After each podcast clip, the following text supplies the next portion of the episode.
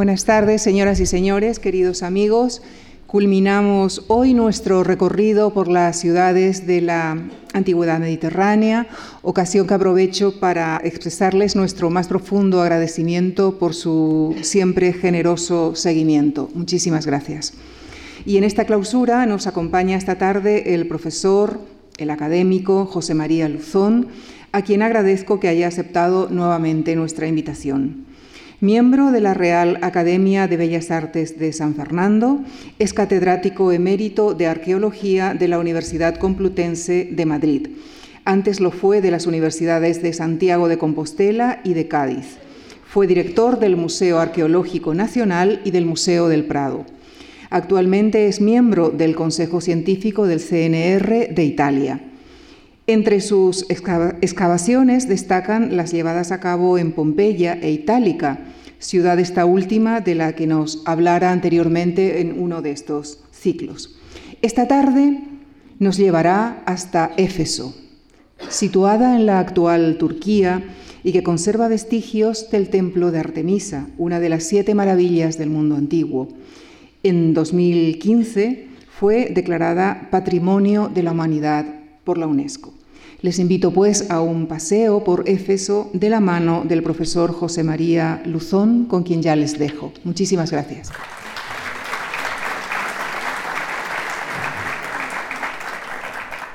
Muy buenas tardes. Quiero comenzar agradeciendo a la eh, Fundación March la oportunidad de, de, hablar aquí de una ciudad. Se va a hablar de, ciudades, de varias ciudades, os he hablado. Eh, y a mí me pidieron, eh, el profesor Baquedano, que fue quien me, llamó para invitarme, me pidieron que eligiese yo una ciudad cualquiera, elige la que quieras. ¿Por qué Éfeso? Porque voy a empezar también dando unas pinceladas de nostalgia, de desazón, de tristeza y de esperanza. Los países occidentales pusieron el pie buscando yacimientos arqueológicos y ruinas en lo que fue Asia Menor. Estamos viendo Alicarnaso y eso que ven ahí es la base de uno de lo que fueron las maravillas del mundo en la antigüedad el mausoleo de Alicarnaso. ¿Dónde vemos mejor hoy el mausoleo de Alicarnaso? Aquí no se ve nada. Está en el Museo Británico la estatua de, Mausolos, la estatua de, Artemisa. Estamos en Pérgamo. Los alemanes fueron a extraer de ahí las, las esculturas de lo que es el altar del de Pérgamo, el Pérgamo Museum. Ahí vemos en, la maqueta hecha por el Instituto Alemán, ahí vemos eh, cómo, era bueno, ese Pérgamo monumental. Esto no es una de las maravillas del mundo, pero es el Sebastellón de Afrodisias. Aquí está la Universidad de Oxford. Hemos visto daneses, alemanes, ingleses, excavando en yacimientos de Asia Menor. Este teatro es el teatro de Pamukkale y son los italianos, Torino, Universidad. Allí está este cartel en italiano explicando la historia de más de 100 años de excavaciones. Dídima, quienes hayan ido al Museo Británico y hayan visto esas estatuas sedentes femeninas que son de la avenida de entrada a este santuario donde había un pozo sagrado, donde había bosques sagrados, donde había... Eh, estas son las estatuas del Museo Británico. Los ingleses ya en el siglo XIX estuvieron en Dídima también. Aquí es difícil ir. Aquí se siente uno, se siente uno viajero del 18 o del 19 está en una zona montañosa, poco accesible, y quienes excavan son los suecos. Eh, el santuario de Labraunda, el Zeus Labraundos era aquí. Aquí tuvo un atentado Mausolos. Aquí eh, hay construcciones eh, dedicadas, un, un gran salón de banquetes, etcétera, dedicado por mausolos. Esta es la arquitectura de la Braunda, suecos. ¿Por qué pongo estas imágenes? ¿Y por qué decía yo un poco de desazón al empezar? Porque España no está en ninguna de las ciudades que se han estudiado durante 100 años en Asia Menor. De esta manera, un yacimiento arqueológico eh, escogido por misiones españolas y atendido por misiones españolas, no lo hay. Y aquí otra de las maravillas del mundo. Si empecé enseñando el mausoleo de Alicarnaso y lo que queda de él, aquí en esta zona de juncos, pantanosa, en esta ladera sagrada de una colina, sagrada para todas las religiones, porque en primer término la única columna, dicen que queda, yo creo que la han montado, eh, del mausoleo, columnas de 18 metros de altura, de, perdón, del mausoleo, del Artemision de Éfeso. Esto es Éfeso el Artemision. Eh, allí está la mezquita de Isabel y más arriba la Basílica de San Juan. O sea, aquí todas las religiones, esta ladera se puede considerar una ladera de asentamiento de Fes. El lugar fue inicialmente descubierto por un inglés que era ingeniero mm, de ferrocarriles, eh, eh, John Turtlewood, que al final dejó de ser ingeniero de ferrocarriles y fue un arqueólogo a sueldo del Museo Británico. Publicó ese libro y es una arqueología curiosa. Nosotros en, el siglo XIX también teníamos ingenieros arqueólogos en la prehistoria española.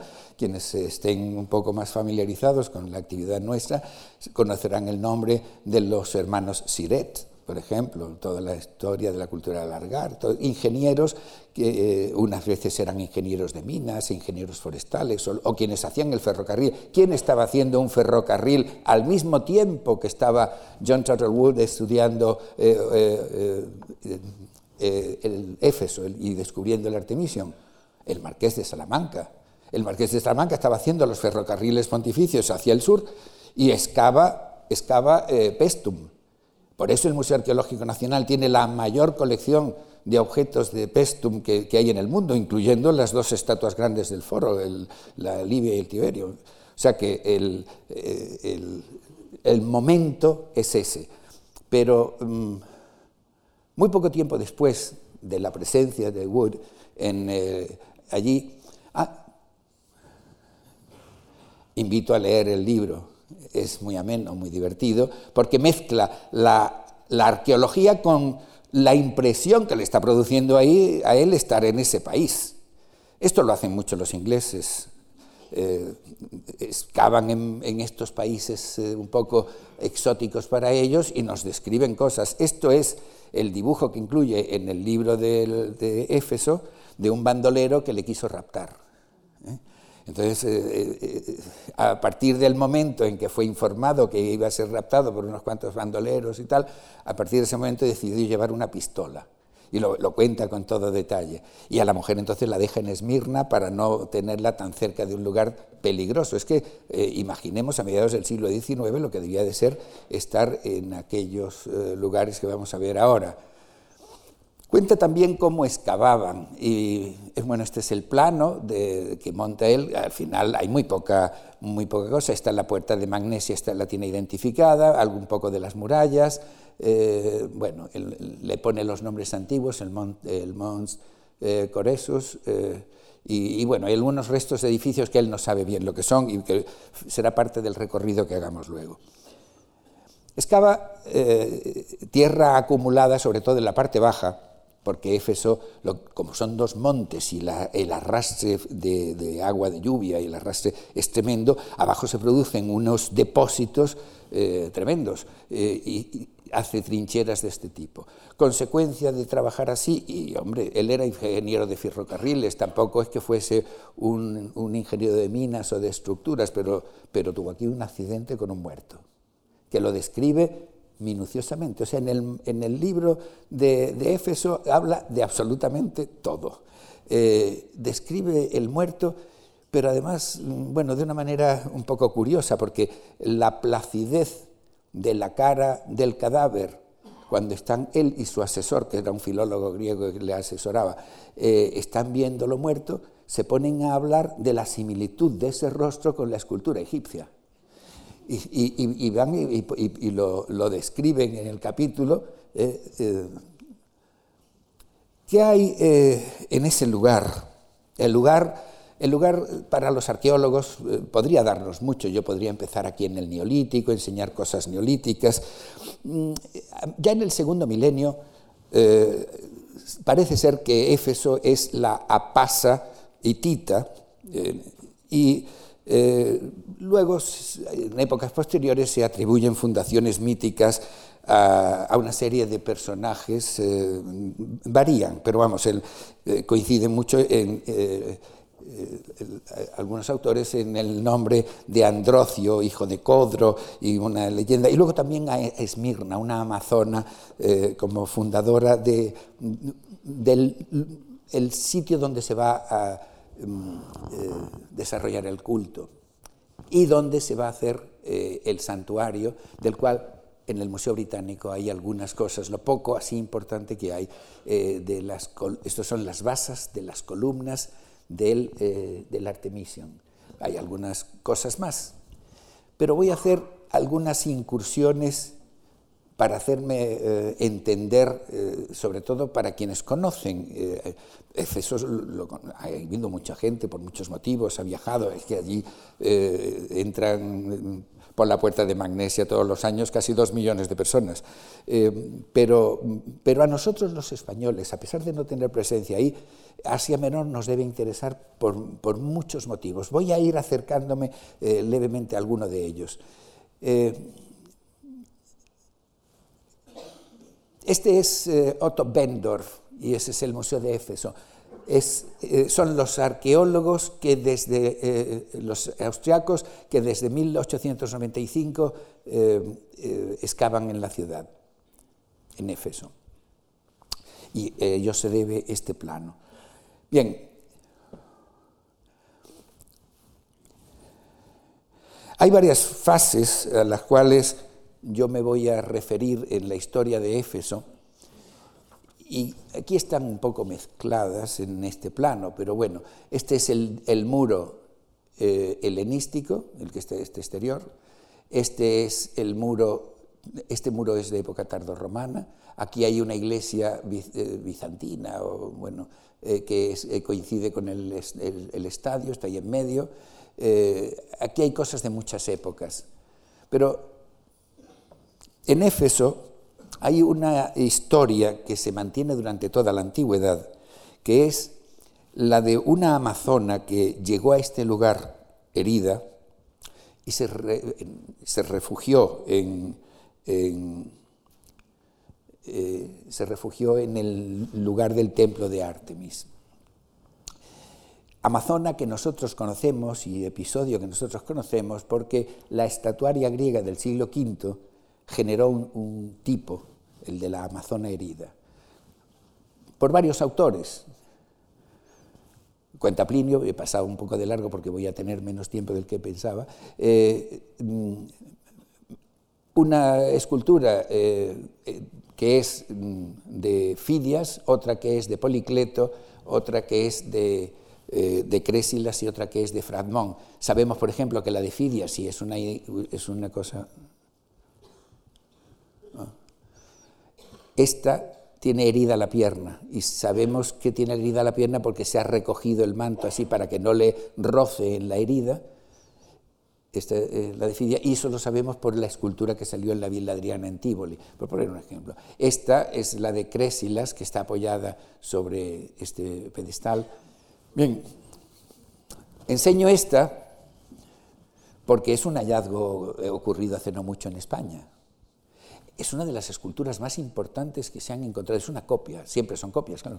Es una escultura encontrada en Écija, la Amazona de Crésilas, que conserva parte del color, de una calidad y una belleza extraordinaria. Igual que decían en la antigüedad que ir a Agnidos merecía la pena solo para ver la Afrodita Agnidia, yo diría que ir a Écija merece hoy la pena y parar si uno pasa cerca, eh, solamente por entrar en el museo donde está eh, expuesta esta escultura. Hay un relieve en el Museo de Éfeso, que es la misma, está en la misma posición. Eh, todas eran muy famosas y son muy copiadas, y este es el momento en que apareció. Apareció en el centro de Écija haciendo un parking subterráneo era un edificio enorme, un edificio público inmenso, en las escalinatas de ese edificio y en una piscina, que luego se vio cómo eran, salió la, escultura que vemos, y van a preguntar, ¿y el parking?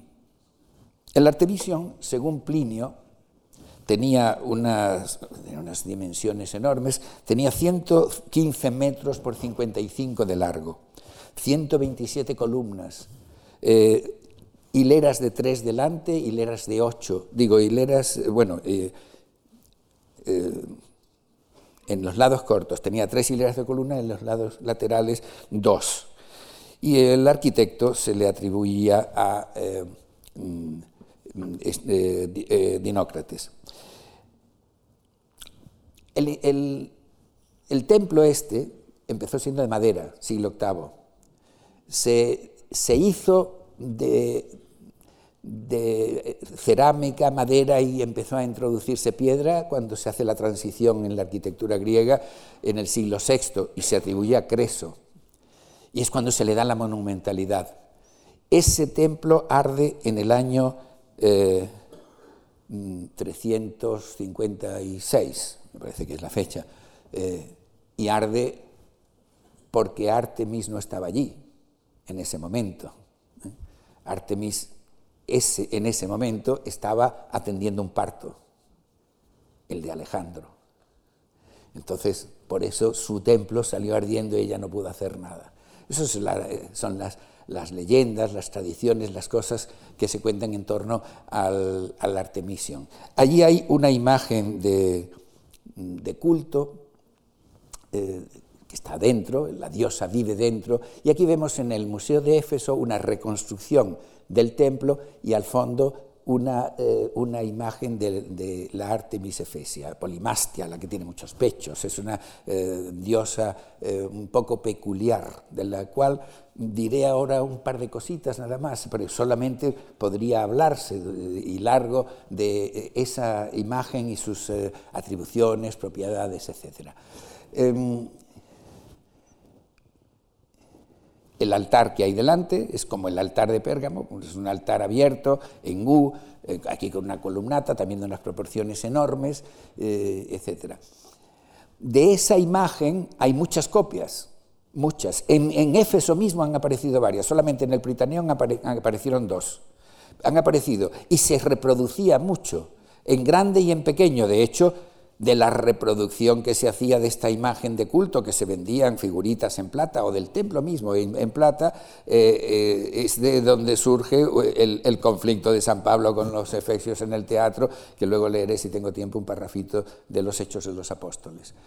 Eh, esta es.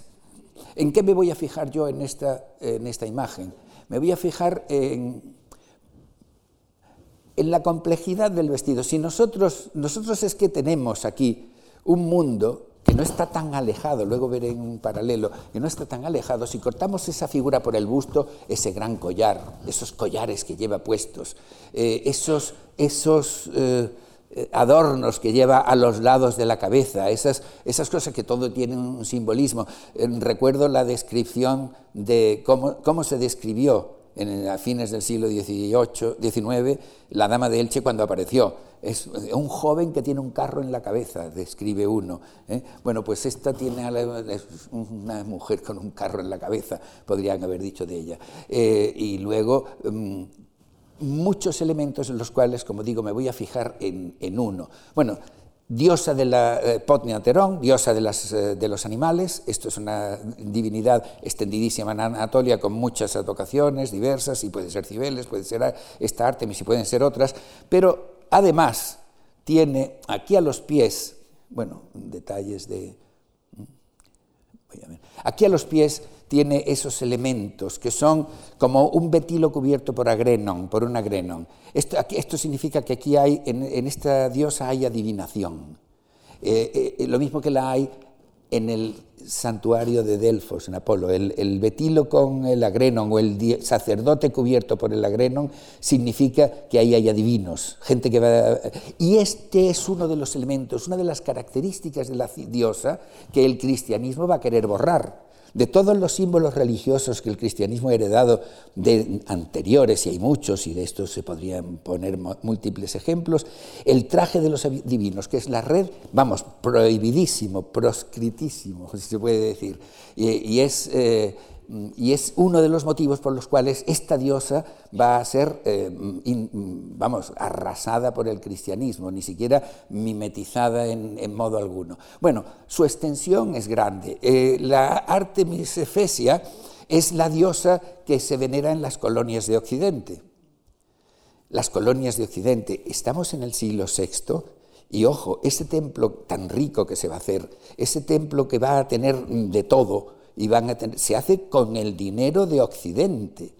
No olvidemos que a fines del siglo VII es cuando llega aquí Coleos de Samos, que está enfrente, si Samos está enfrente, y dedica en el templo de Hera de Samos, dedica el bronce y la plata y el tal que ha traído de Tartesos. Es que estos templos tan ricos, y en Éfeso este es uno de ellos, eh, estos templos tan ricos son como las grandes iglesias y conventos que hacen los conquistadores españoles aquí con el dinero que traen de América. Es igual, ese es el momento, es un momento de gran riqueza, eh, de gran riqueza allí, porque están estableciéndose aquí. ¿Y dónde? En, Marsalia, los foceos están, eh, acaban de fundar Marsalia en torno al 600 y la diosa de Marsella es una Artemis de estas. Esta Artemis de Masalia pasa al Aventino, a Roma, y son los romanos los que la toman no de Oriente, sino de Masalia, y por eso tenemos estas, eh, y tenemos muchas, ¿eh? en, el mundo, en Roma tenemos en Nápoles, en el Museo de Nápoles, en, en colecciones romanas, las hay de todos los tamaños. Yo he puesto aquí dos ejemplos el símbolo de la ciudad pasa a la moneda y allí la tenemos a la derecha. Bueno, es que no he elegido un modelo muy bueno, pero eh, es la diosa en el centro, que a veces lo que lleva es eh, el, agrenon o unas cintas con nudos que le caen de las manos, que son también tienen un significado eh, relacionado con la adivinación. Bueno, y estos son evoluciones que se han mm, interpretado de otras maneras. En las excavaciones de John Turtle Wood, en el Museo Británico tienen esta cabecita preciosa, la podemos analizar, es una cabeza de una eh, perfección clásica, de uno, esos ojos almendrados. Esto es una figura, pues eso, del siglo VI. Iría pintada, la tenemos que imaginar con las pupilas pintadas, con, el color, eh, etc. Pero esta figura eh, es, es un modelo que también se conoce aquí. He dicho la Artemis de Éfeso en, Marsella, pero aquí vienen figuras de estas que, van a, que van a dar pie a que se copien cosas o que se genere un gusto y un estilo.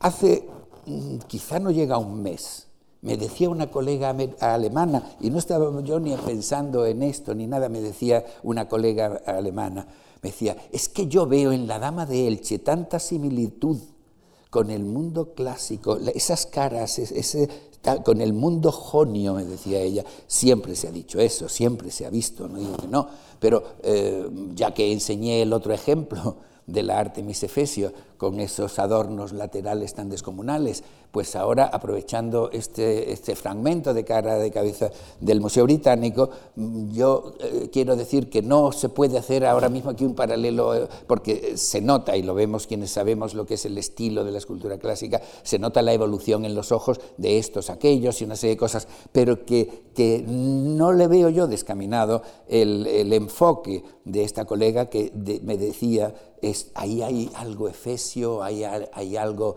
eh, que que, no es, eh, que no viene de otro lugar del Mediterráneo, sino de Asia Menor. Mm, eh, el templo, eh, el templo está, ese templo rico, hecho con ese dinero de Occidente, creo yo, está un tiempo hasta el incendio, como dije. el incendio que lo provoca un loco, lo provoca uno que lo que quiere es pasar a la posteridad que quiere, que tenemos el nombre, nosotros sabemos el nombre, pero en la antigüedad estaba condenado a muerte el que pronunciase su nombre. No sé si decir el nombre o no decirlo, pero, pero bueno, eh, lo diré porque ya no me van a condenar, pero eh, el, nombre es Heróstratos. Eh, pasó a la posteridad, claro que pasó. este es el plano de los, de los austriacos. Austria asume Éfeso, como hemos visto en los otros yacimientos anteriormente, los ingleses en Afrodisia, los, eh, los suecos en Labraunda, eh, asumen eh, las excavaciones de Éfeso en 1895.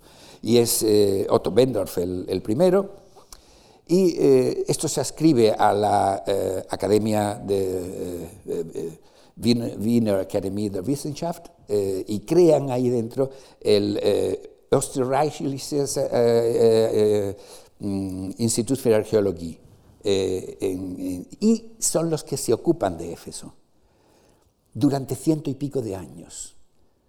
Austria se ha ocupado de Éfeso ciento y pico de años en un instituto. Eh, me interesa subrayar esto porque ya entre todos los países que hemos mencionado que tienen presencia, miren, otro más. El último gran proyecto en Éfeso, que lo enseñaré al final de esta conferencia si el tiempo me da, eh, que son las casas colgantes que hay en el lado bajo de la, Avenida de los Curetes, eh, ha sido un proyecto hecho que en dos años han invertido 7 millones de euros.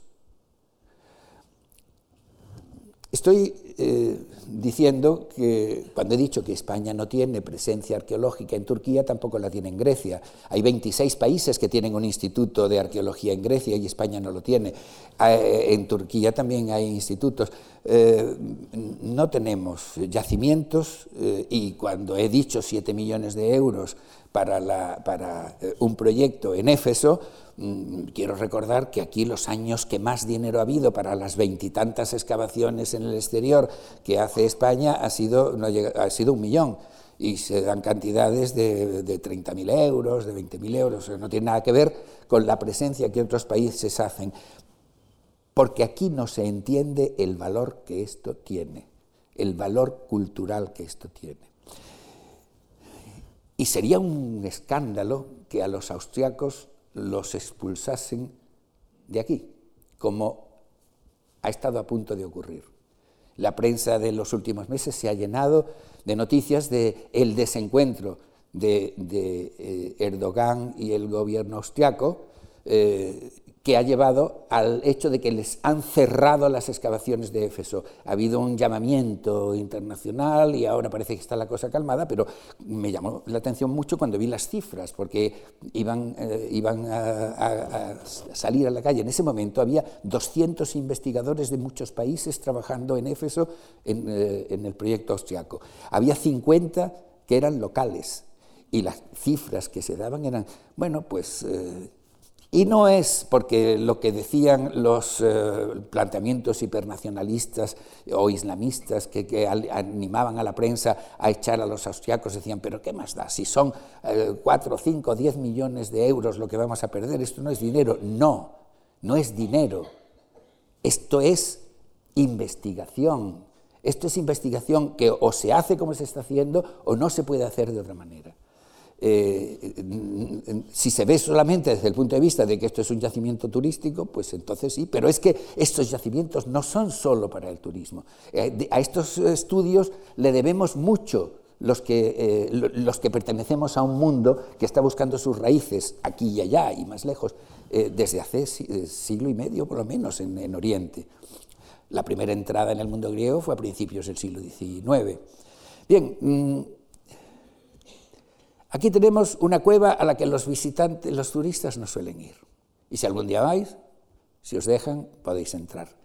La cueva de los siete durmientes. Los que saben lo que es, luego si puedo enseñar alguna imagen. Aquí tenemos la llamada o la tumba que llaman de San Lucas. Están aquí por aquí fuera, hay cosas. Y aquí está una casa que atribuyen a eh, los últimos años de la Virgen. Está ahí. Eh, hay símbolos cristianos, muchos. Aquí el cristianismo se explaya, vamos, era la capital de Asia, entonces, claro. Nosotros vamos a entrar en este recorrido por esta puerta, que es la puerta de Magnesia, Eh, y entramos y aquí hay unos cuantos edificios públicos en torno a, un, a una ágora que tiene dentro un templo y aquí hay otro templo de culto imperial. Lo que vemos la mayor parte de las cosas son de época romana. Hay niveles anteriores, hay edificios que tienen historia anterior, el que más historia tiene y, en los niveles, lo que pasa es que los niveles, las aguas freáticas están muy en superficie, no se puede excavar bien, es el propio lugar donde está el templo, que está al norte para allá, no mucho, pero vamos, es la avenida, a ver el teatro, por esta avenida, eh, eh, por aquí, ah, bueno. Eh, bueno, nosotros vamos a hacer el recorrido y lo primero que nosotros tropezamos son unas termas. Esto, estas termas están situadas entre los dos montes que vemos ahí, que, que son el, monte Pania, bueno, yo, a mí los nombres son el Pión y el Coresos, que son los nombres griegos. Eh, pero bueno, eh, tienen nombres turcos ahora. Nada más, nada más entrar, eh, encontramos este lugar público y aquí el Pritaneum, que es el lugar donde se, mm, se reúnen. Uy, ¿dónde voy? Se reúnen los. los mm, sacerdotes de rango superior en esta ciudad, que son los sacerdotes vinculados a la propia Artemis, que son los curetes, son los, los eh, sacerdotes que evocan aquellos que cuando estaban llorando los niños empezaron a armar estrépito, tal es igual que lo del nacimiento de Zeus en el monte Ida, eh, empiezan a armar estrépito para que no se entere era que su esposo Zeus ha tenido con Leda estos hijos y que no los oiga llorar y tal. entonces eh, de ahí surge el, sacerdote, sacerdocio de los curetes que tienen una casa eh, justo ahí, detrás, un, lugar de reunión. Eh, junto a ello está el Buleuterium. Aquí se reúne el consejo, pero también, como esto está cubierto, eh, eh, es un lugar de asambleas, pero también puede ser un odeón, se define como las dos cosas. Muy parecido a esto, y como es también en época romana, tenemos otro muy parecido en dimensiones, y, es el Teatrum Tectum de eh, Pompeya. En Pompeya hay dos teatros, el grande y el que está cubierto. Pues esto es lo mismo, el Teatrum Tectum, lo cual podrá querer decir que en Pompeya cumple unas funciones similares. Pompeya, no olvidemos que está en la Campania, que es una ciudad que tiene también raíces muy helénicas. Lo digo para lo que es el uso, lo que es el uso del, edificio, ¿no? que no es aquí, mm, bueno, del... Aquí tenemos un betilo. Mira, aquí cuando encontramos un betilo probablemente hay aquí una ceremonia de colocar a Grenon y todo eso que decía antes, como en el eh. Este es el Pritaneón. ¿Qué es el Pritaneón? En el, en hay el, fuego sagrado de la ciudad. Aquí no son las vestales, como en Roma, los curetes. Eh, y tal y como nosotros lo vemos, es una construcción arreglada, pero hecha por Lisima con el siglo III. Eh, está rehecho en época de Augusto.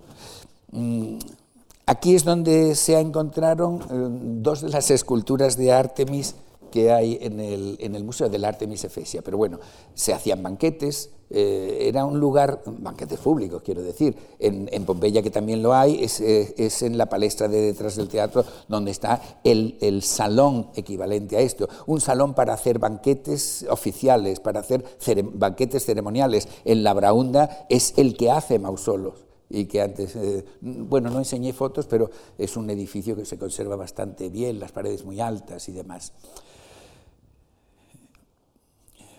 Desde aquí vemos de ahora la, la vía, vía porticada y el, y el pequeño eh, ahí. Seguimos caminando, en descendiendo entre los dos montes, y nos vamos a tropezar, es una eh, pendiente, nos vamos a, encontrar con eh, una, esta es la plataforma del, del una especie de ágora, bajamos ahí a un, cruce. Nos vamos a encontrar un monumento, que es ese que hay ahí. Un monumento que tiene un enorme significado. Eh, está hecho en época, mm, primeros años de Augusto, pero está hecho por Memios, que es el nieto de Sila. Este es eh, un monumento con cuatro fachadas que está dedicado para conmemorar la victoria de Sila eh, contra Mitrídates VI, eh, que se subleva como rey del Ponto se subleva contra los romanos, pero además no solo se subleva, es que mata, según las fuentes, mata de una así de una vez 80.000 romanos, mujeres, niños, hombres, viejos, hace una limpieza de romanos, Asia para los de Asia, ¿no? el, grito de, guerra. Eh, pues eh, eso fue en el año 87. Eh, Sila lo, lo, derrota, lo vence. Aquí tenemos un retrato, bueno, este es el monumento, Este es un retrato de Mitrídates, eh, un retrato muy, muy ya tardo helenístico, tiene una cabeza como de una leonté que le cubre, igual que Hércules. Es uno de los monumentos que, eh, ennoblecen esta vía, el, el de, de eh, Éfeso, que, llega hasta al final hasta una fachada monumental que es la de la arquitectura, la de la Mm, la de la, biblioteca. En, ese ángulo habíamos visto por detrás ese muro de, sillares, eh, girando la esquina eh, tenemos la entrada a una fuente, eh, que es la fuente de Polio. Está construida en el año 97 después de Cristo por Cayo Servilio Polio y su familia.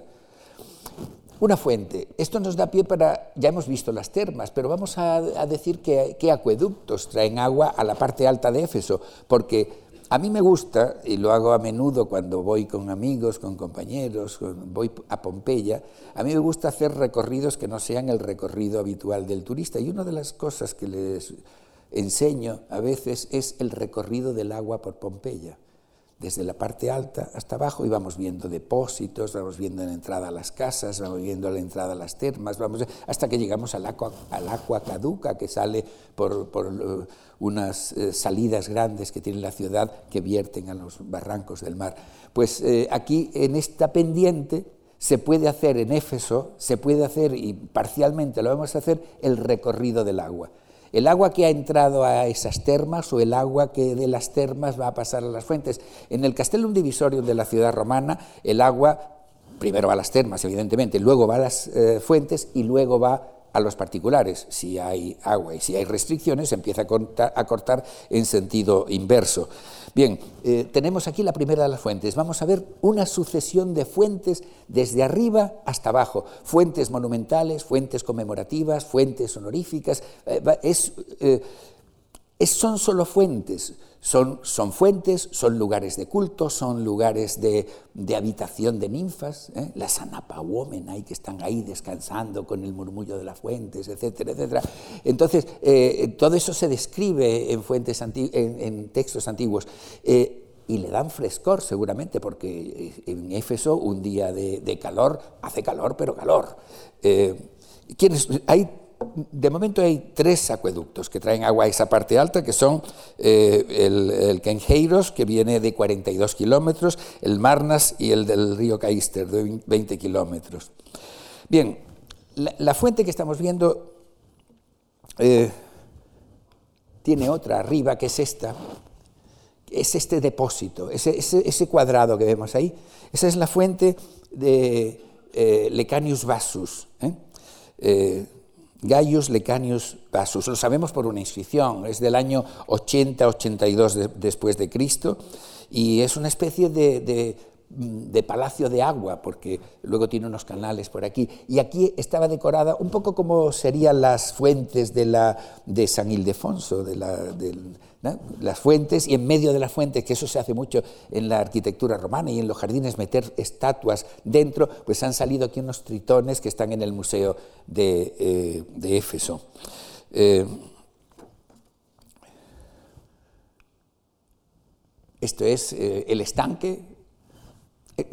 Lo que vemos es como una especie de, mm, vía transversal, porque esa zona está sin excavar, es el templo de Domiciano, y que nos conduce a la vía de los curetes. He hablado de fuentes, he hablado de agua. Toda Éfeso está llena de infraestructura hidráulica.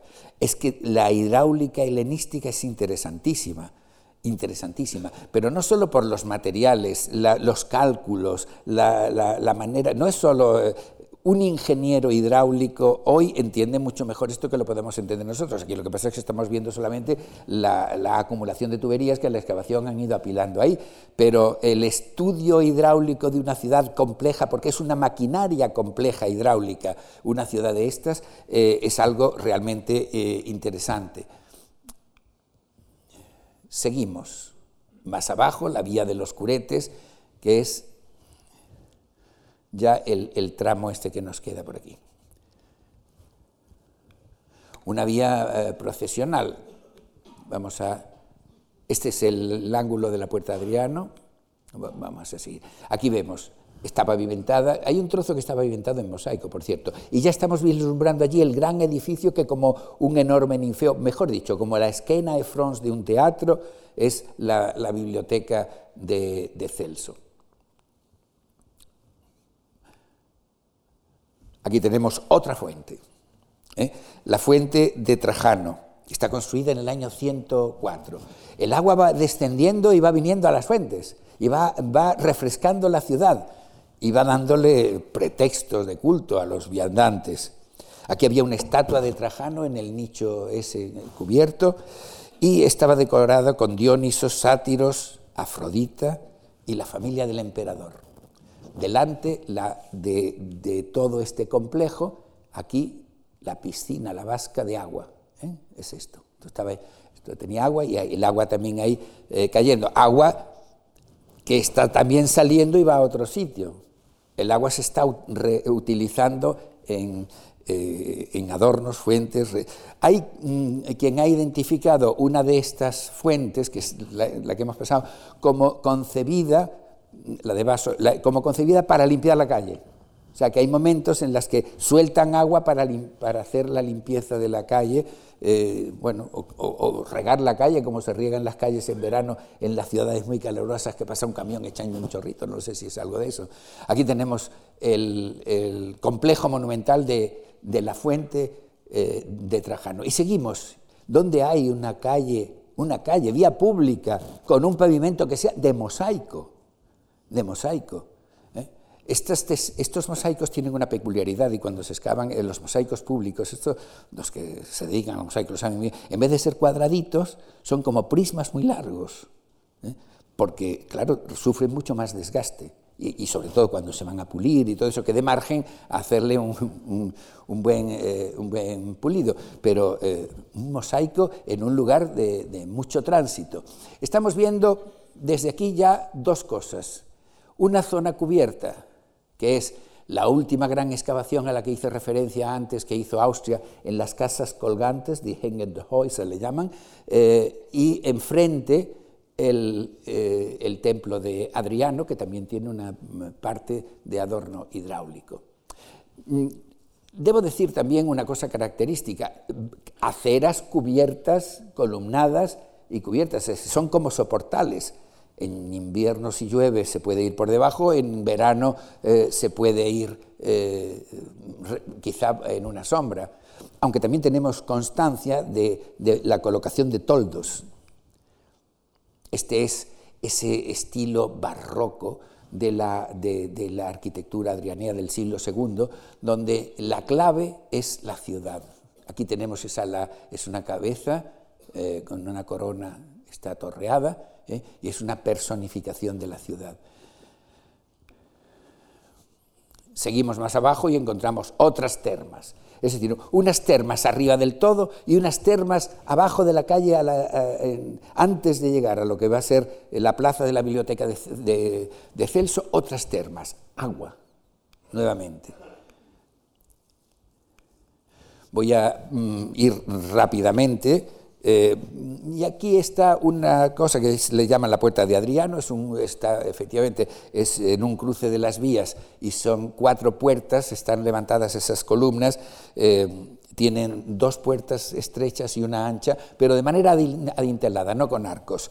Eh, aquí es donde está la tumba de Arsinoe, le llaman el octagón, la tumba de Arsinoe IV, la hermana de Cleopatra eh, muerta en el 41, bueno, asesinada allí, asesinada allí. La llevó en su, en su procesión triunfal, entró con ella, tenía 20 años, eh, Julio César, la llevó. Y lo habitual era estrangular a los que, una vez terminada la procesión, los estrangulaban. Y esta, pues dicen que porque era guapa, porque César se había enamorado, hay toda clase de leyendas, que porque quería mantener una persona de sangre real por si le hacía falta. El caso es que se la dejan viva y se la mandan, la mandan a, a mm, eh, Éfeso, donde es eh, asesinada. Y hacen este, este monumento que apareció en 1904 el monumento apareció y aparecieron los huesos de una persona que los forenses dictaminaron que era eh, una mujer y que eh, tenía en torno a los 20 años. Pero quedó eso así, los huesos quedaron y se han estado perdidos. En el año 50 eh, hubo un tal Weniger, hizo un estudio de esos huesos para ver si era, pero no tenía manera de, determinarlo. En el 94 Tur quiso hacer un estudio y no le encontraron los huesos, estaban perdidos, no sé en qué quedó la cosa. Y es en el 2009, cuando ya con eh, los métodos que tenemos de ADN, de cosas y tal, ha habido un estudio definitivo que ha hecho el Österreichisches Institut für Archäologie de, Viena eh, y lo han publicado como efectivamente son los huesos de Arsinoe y lo, aseguran. ¿eh? Yo me lo creo. Y seguimos andando. Y aquí tenemos la, biblioteca, la biblioteca de Celso. Esta biblioteca, bueno, eh, ha sufrido, mm, se, hizo en el año 117, eh, bueno, entre el reinado de, Trajano y Adriano, más o menos, finales de Trajano, principio de Adriano, puede ser, cuando se hace, pero eh, se, se, hace este edificio, luego se destruye por un terremoto, se construye aquí con parte de estas piezas y con otras, se construye un monumento a los partos por Lucio Vero, ¿eh? y luego ese monumento a los partos se lo llevan al Museo de Viena, que es donde está ahora, veremos ahora algunas piezas, y en el año 1970, 72 o así, eh, un arqueólogo alemán, con todo, bueno, y todo un equipo y todo eso, hicieron la reconstrucción de la biblioteca. Yo viví muy de cerca esto porque yo fui compañero suyo y, lo, conocí en Alemania y, estudió, y fue, estaban entusiasmados con este proyecto. Eh, fue una, una de, las grandes aportaciones de la arqueología en los años 70, la reconstrucción de la biblioteca de Celso. Eh, vemos aquí el, aspecto que tiene, ¿no? Una, esto parece un teatro, un teatro, el teatro de Sabraga o el teatro de Mérida o el teatro, son, es la arquitectura de Ninfeos esta del siglo II. La decoración exterior son Sofía, ¿eh? Eh, la sabiduría, arete, ¿eh? ah, Kelsu, ¿eh? de Celso, es que en eso el valor, ¿eh? episteme, la, su también, o sea, están las, las cuatro virtudes eh, en Noia, la inteligencia, las virtudes de Celso puestas por su hijo. Estas estatuas que vemos son copia, las originales están en el Museo de Viena. El techo, esta galería así, vista lateralmente, claro, no, esto no es una escena. Aquí está la inscripción que nos da Tito Julio, Titifilio, Cornelia Tribu. Bueno, así no, termino nunca. Pero bueno, es el, nombre y todo el cursus sonorum de, eh, Celso.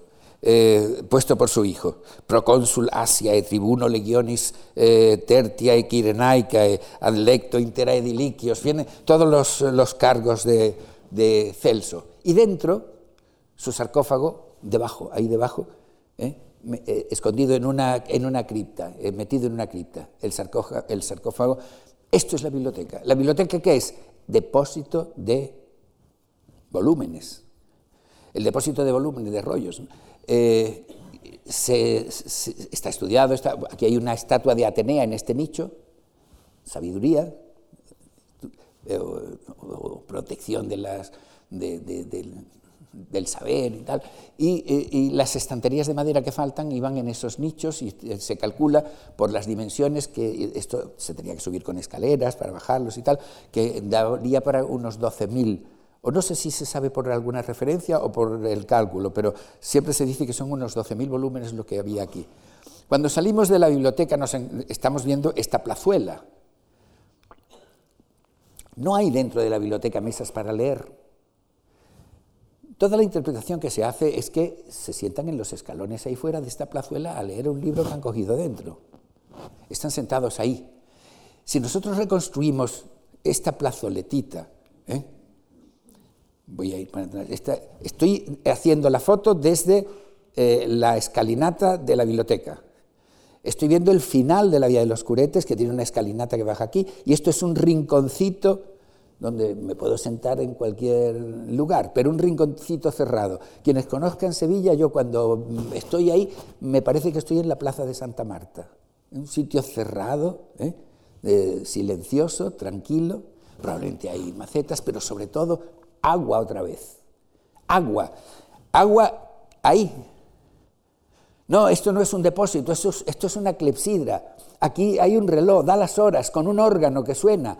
El que está ahí en esa atmósfera cerrada, en esa plaza cerrada, tranquila, ¿eh? y, leyendo, eh, lo único que le puede quizá distraer es el sonido de esa clepsidra de vez en cuando.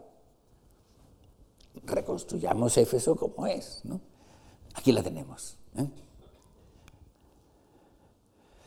El monumento que que se hace eh,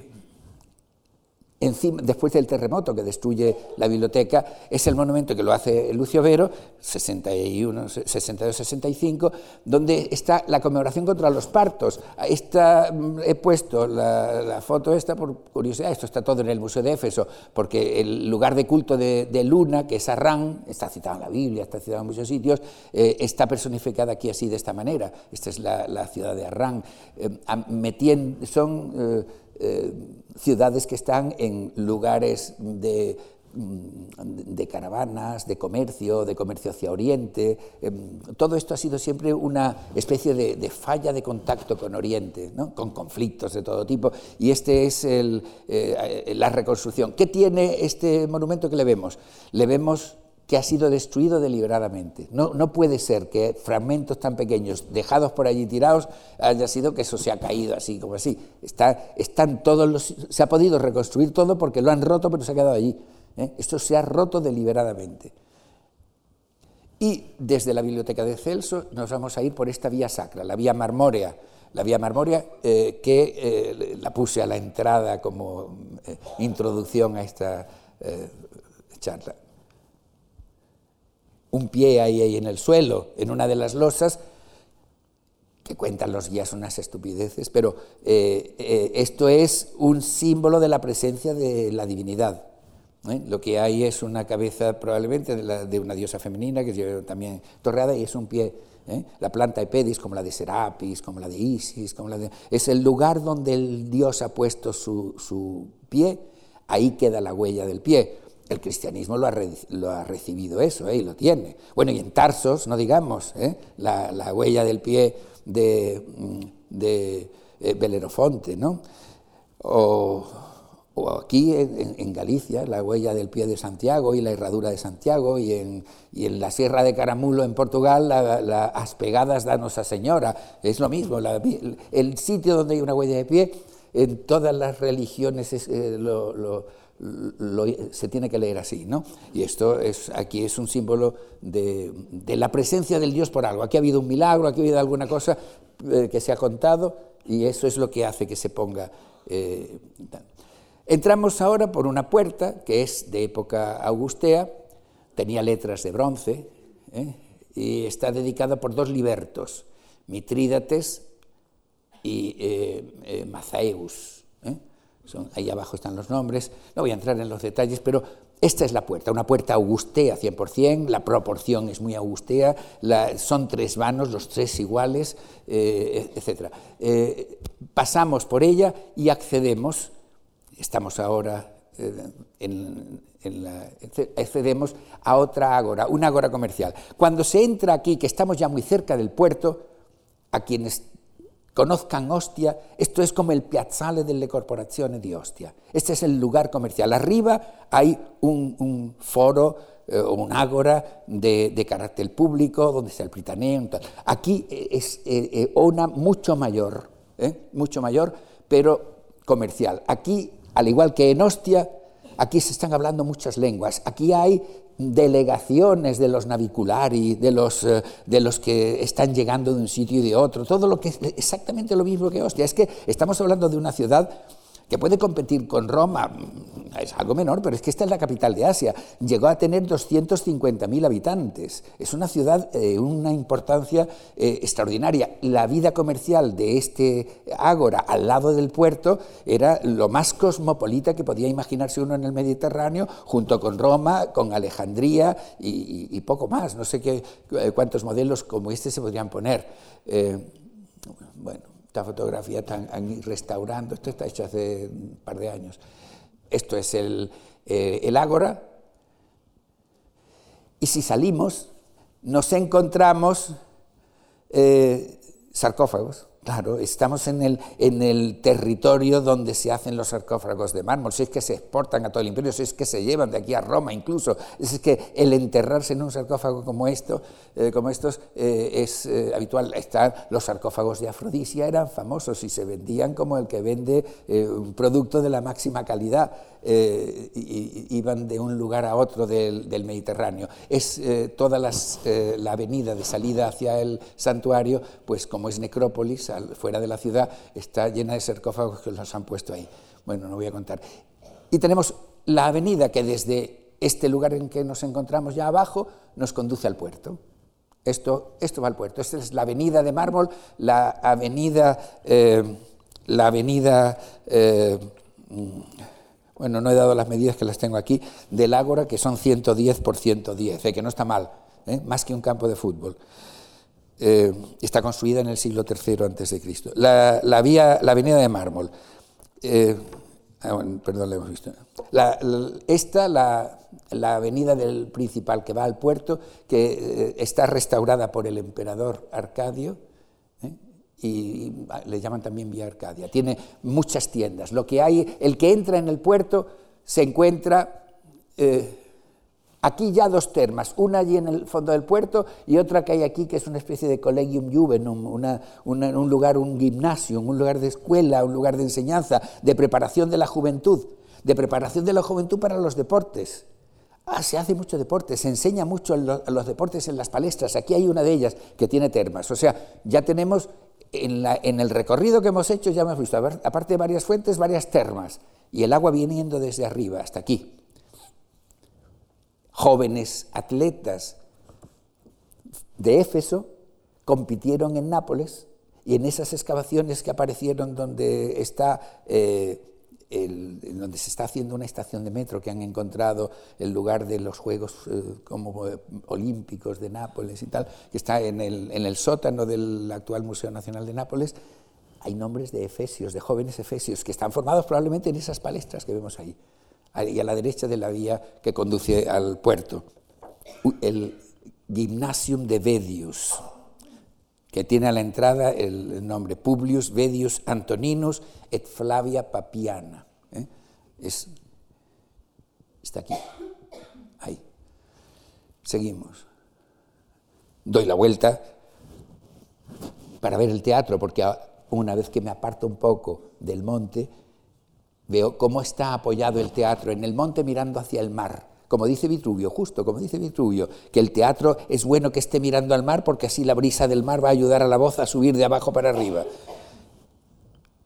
25.000 espectadores podían, 25.000 personas podían sentarse en este eh, teatro. A la izquierda otro gimnasio con termas.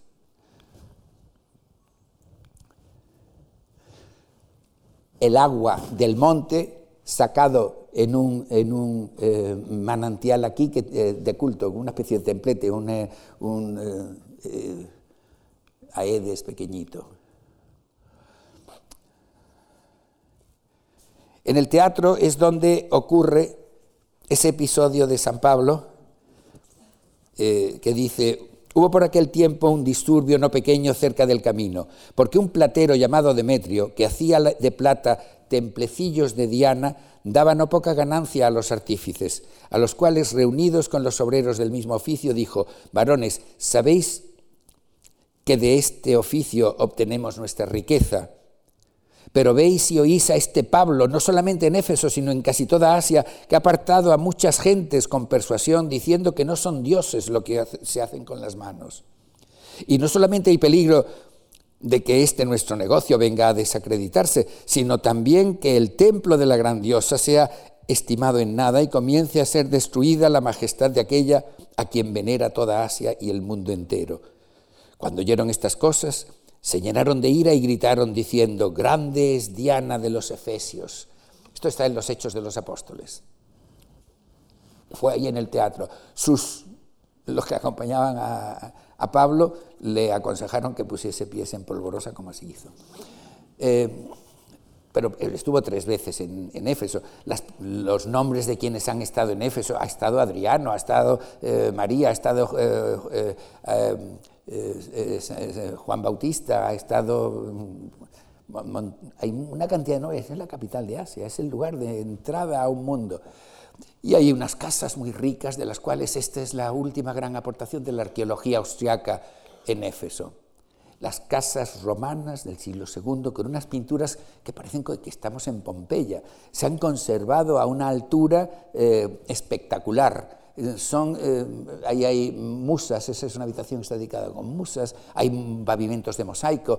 Lo que tiene, no, esto no es la casa pompeyana, es una casa en terrazas, es una casa eh, en distintas alturas, pero de una enorme riqueza que han sido excavadas y cubiertas con el... ¿eh? Aquí tenemos musas, esa tiene la máscara, yo creo, Calíope creo que... Bueno, un atrio, un, esto, un, atrio columnado o un mini peristilo interior, porque no, no da espacio. Ahora, que una casa aquí debía de costar una fortuna, ¿eh? Una fortuna.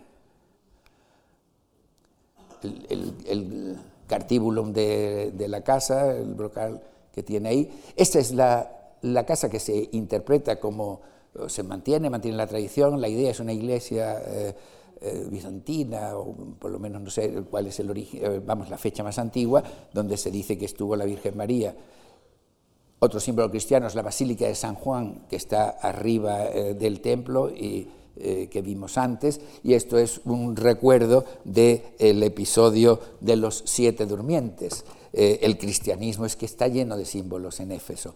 Eh, los siete que en época de, eh, me parece que es en, época de, mm, Decio, cuando van a hacer un, templo de culto imperial, ellos que se han convertido al cristianismo se niegan se niegan eh, y entonces le dicen que se lo piensen mejor, que le dan un día para pensárselo, pero que si no los van a justiciar. Entonces se van a pensar y se meten en la cueva esa que hemos enseñado antes en la ladera del otro lado del monte y se quedan dormidos. Entonces, cuando al día siguiente van y los ven dormidos, van y los tapian y dejan tapiados.